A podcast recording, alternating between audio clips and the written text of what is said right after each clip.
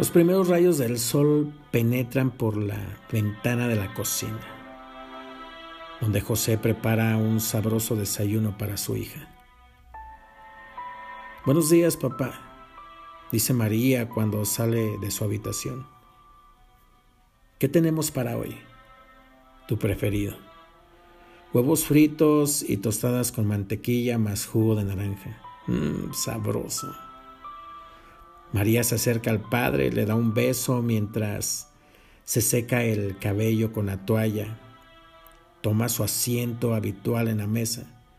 José termina de freír los huevos, prepara los platos y se sienta junto a su hija.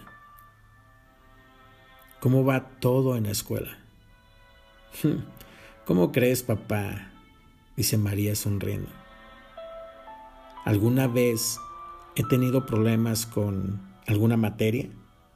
Sé que no, dice José también sonriendo. Pero el sentido de mi pregunta no era ese, sino que si tenías algo nuevo que contarme. María termina de masticar, da un sorbo al vaso de jugo y se queda pensativa. Luego frunce los labios en una leve sonrisa. De la escuela no tengo nada que contar, pero, dice mirando a su padre, en la iglesia conocí a un muchacho que me llama la atención y creo que me estoy enamorando de él. Debe ser alguien muy especial cuando ya te tiene cautivada y me lo has dicho tan Tan así, tan directamente. Sí, sí lo es. ¿Y cómo se llama? Dice José y recoge los platos sucios, pero María se los quita de las manos. Deja, yo los lavo. Dice y se dirige al fregadero. Se llama Caín y a pesar de la vida que ha llevado es una persona increíble. Mientras habla suena el timbre de la casa. Los primeros moderadamente, pero los otros de manera desesperada.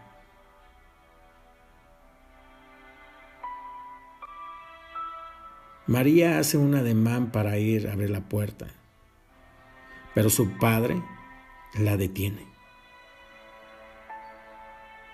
Continúa ahí, que yo atiendo. Dice y se dirige a la puerta.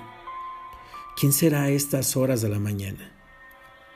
María continúa la limpieza de la losa y escucha una vez más el irritante sonido del timbre de la casa a los que prosiguen de la puerta que se abre y los buenos días de su padre, pero después de unos segundos se percata que no hay respuesta y todo queda en silencio.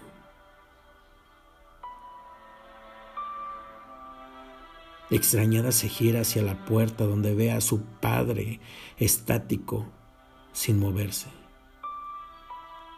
Papá, dice mientras se acerca. ¿Sucede algo? José no da respuesta y se gira lentamente. Su rostro denota miedo, pero a la vez sorpresa. María lo ve y no comprende por qué su padre está así. Solo logra notarlo cuando percibe la mancha rojiza que hay en su abdomen. Una mancha que con rapidez se apodera de la camisa blanca que lleva puesta. María grita horrorizada mientras ve caer a su padre de rodillas frente a ella y desmoronarse contra el suelo. Su miedo y el horror no la dejan moverse. Solo Anita a girar. José ahora está en el suelo, tranquilo, inerte. y de él se desprende la vida de un charco espeso y rojizo. María deja de gritar. Con miedo mira hacia la puerta y ve a un muchacho como ella. A este el cuerpo le tiembla y en la mano sostiene con firmeza el arma ensangrentada. Ella lo observa y cuando ve su rostro se sorprende. A pesar de que tiene la mirada perdida y sus ojos demuestran rabia y odio, reconoce. Se trata del joven que hacía unos minutos antes ella hablaba con su padre. Caín, grita María, ¿qué has hecho? Al escuchar la voz María, Caín se sobresalta y sale de su letargo, recobrando sus sentidos y su mirada perdida en el espacio se dirige hacia ella, que lo trae a la realidad y deja caer de su mano el ensangrentado cuchillo.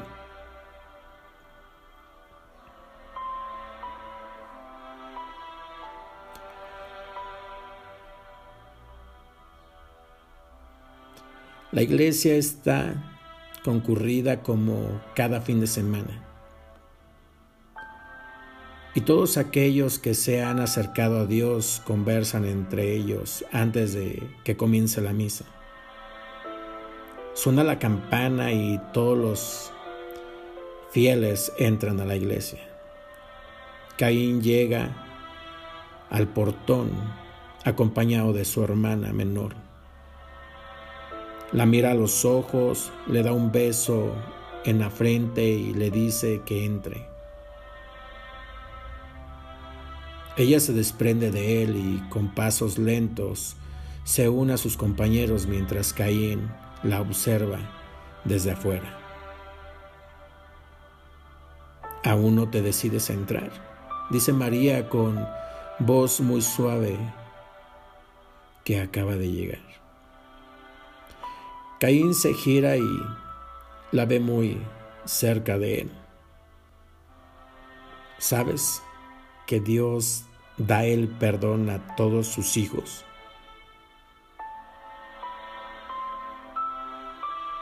¿Crees que tú o tú crees que Él perdone los míos?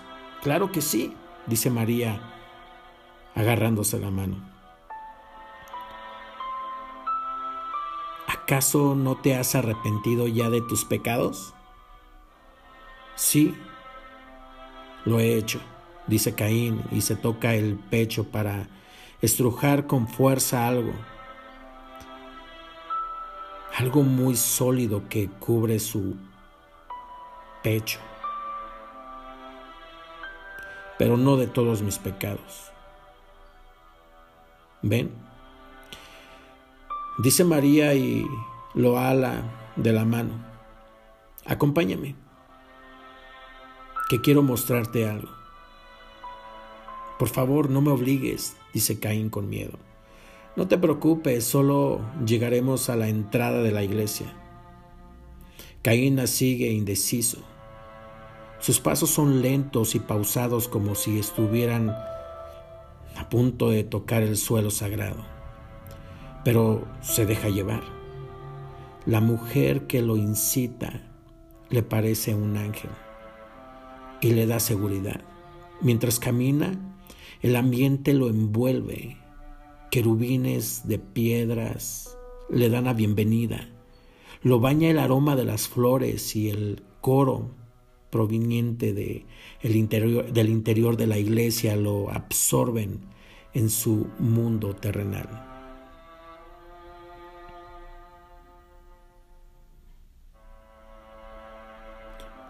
¿Es esto lo que querías mostrarme? Dice Caín. Frente a una pequeña mesita reposa un álbum de fotos. Sí, dice María. Y se entrega lentamente mientras toma el libro y se lo da en sus manos. En este álbum fotográfico hay personas como tú, personas a los que la vida obligó a cometer pecados horrendos que los hombres no hubiesen perdonado. Y ese es mi temor, dice Caín, mientras ojea el álbum dando de vueltas, donde reconoce a alguno de sus antiguos compinches.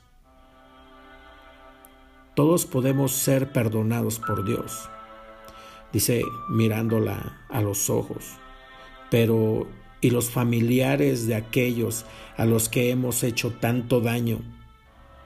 ¿Serán ellos capaces de perdonarnos? María lo mira. Sabe que sus palabras son sinceras. Acaricia su rostro y le responde. Ninguno de nosotros tiene derecho a juzgar a nadie, dice María y coloca la mano sobre la foto del álbum. Porque todos nacemos pecadores. Caín no responde.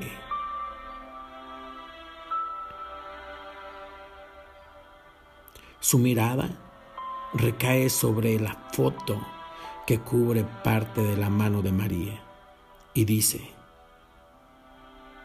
que todos podemos ser perdonados?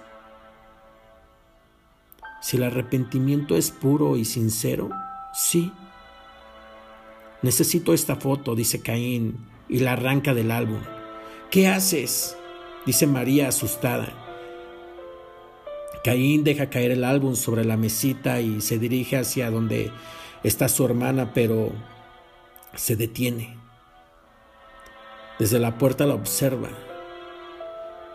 Ella se gira y desde su asiento lo mira y le sonríe. Caín levemente lo hace. Caín, dice María al llegar donde él. Déjame ver esa foto. Lo siento, María, dice Caín, estrujando una vez más con fuerzas lo que oculta sobre su pecho. Cuida de mi hermana Sofía esta noche. ¿Pero qué dices? Llévala a casa por mí, dice mientras sale corriendo. Tengo algo que averiguar. Caín se aleja sin mirar atrás. María lo llama desesperada, pero todo es en vano. Caín abandona el suelo sagrado para adentrarse en el mundo terrenal. Ciudad de pecados en el que solo Dios puede juzgar. La vida de José se desvanece lentamente. La sangre no deja de brotar de su herida abdominal y María trata de mantenerlo con vida obstruyendo la herida con la toalla que utilizaba para secar el cabello mojado. ¿Por qué? grita desesperada. ¿Por qué lo has hecho, Caín? ¿Por qué? Caín se desploma y cae sobre sus rodillas. No comprende qué hace ella ahí. Saca la foto que había arrancado del álbum de la iglesia y la tira frente a María. La foto es una foto de parejas en la cual sonríe alegremente hombres y mujeres. Por Sofía, dice Caín. Lo he hecho por mi hermana, por mi hermanita Sofía. María contempla la foto y ella reconoce a su madre y su padre, sonrientes entre muchas otras parejas. ¿Qué tiene que ver mi padre con Sofía? dice María mientras presiona la herida de su padre, gesto que deja al descubierto y pendiendo del cuello de María una fina cadena de oro que sostiene un dije representando por una golondrina que agarra en su pico la mitad de un corazón. Todo, dice Caín, mientras ve pendular por primera vez la cadena de María. Por tu padre Sofía va a la iglesia. Por tu padre mi hermana conoció el camino hacia Dios, aprendió a perdonar y por ella yo te conocí, dice Caín llorando. Todo eso por causa de tu padre. ¿Y hay en eso algún pecado? Dice María mientras ve cómo poco a poco su padre se apaga.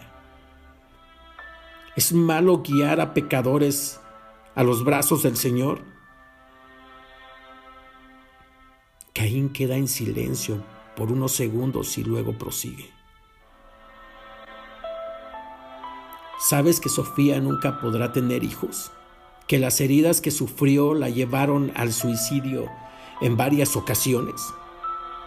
Dice y la mira fijamente a los ojos. Los designios de Dios son retóricos y todo ha ocurrido por un pecado de tu padre. ¿De qué hablas, Caín? Dice María. ¿Qué pecado? A Sofía, mi hermanita Sofía, tu padre la violó. María se queda en shock. Las palabras de Caín llegan a ella como un balde de agua fría. Palabras que no puede concebir ciertas. Mentira. Mentira, todo eso es mentira. Dice acongojada. Mentira. No lo puedo creer. Lo que dices no es cierto. Caín se levanta, se pone de pie y se acerca a María. Desde donde está la... Él la mira con tristeza y lucha con fuerzas por su padre que la ve a ella. A su padre le está quedando menos tiempo de vida. La foto, dice frente a ella y tu cadena son una prueba de ello. Mi hermana no pudo ver el rostro de su agresor, pero mientras luchaba para que no la violaran, logró arrancar de su cuello esta cadena. Dice mientras se quita la pieza que estrujaba con fuerza sobre su pecho, cada vez que se acordaba del sufrimiento por el cual había pasado su hermana, y la deja caer frente a María. que estoy seguro que reconoces, porque su otra mitad la llevas colgada tú en tu cuello. No puede ser, dice María incrédula y se echa a llorar. Es la cadena de papá. Caín la deja llorar.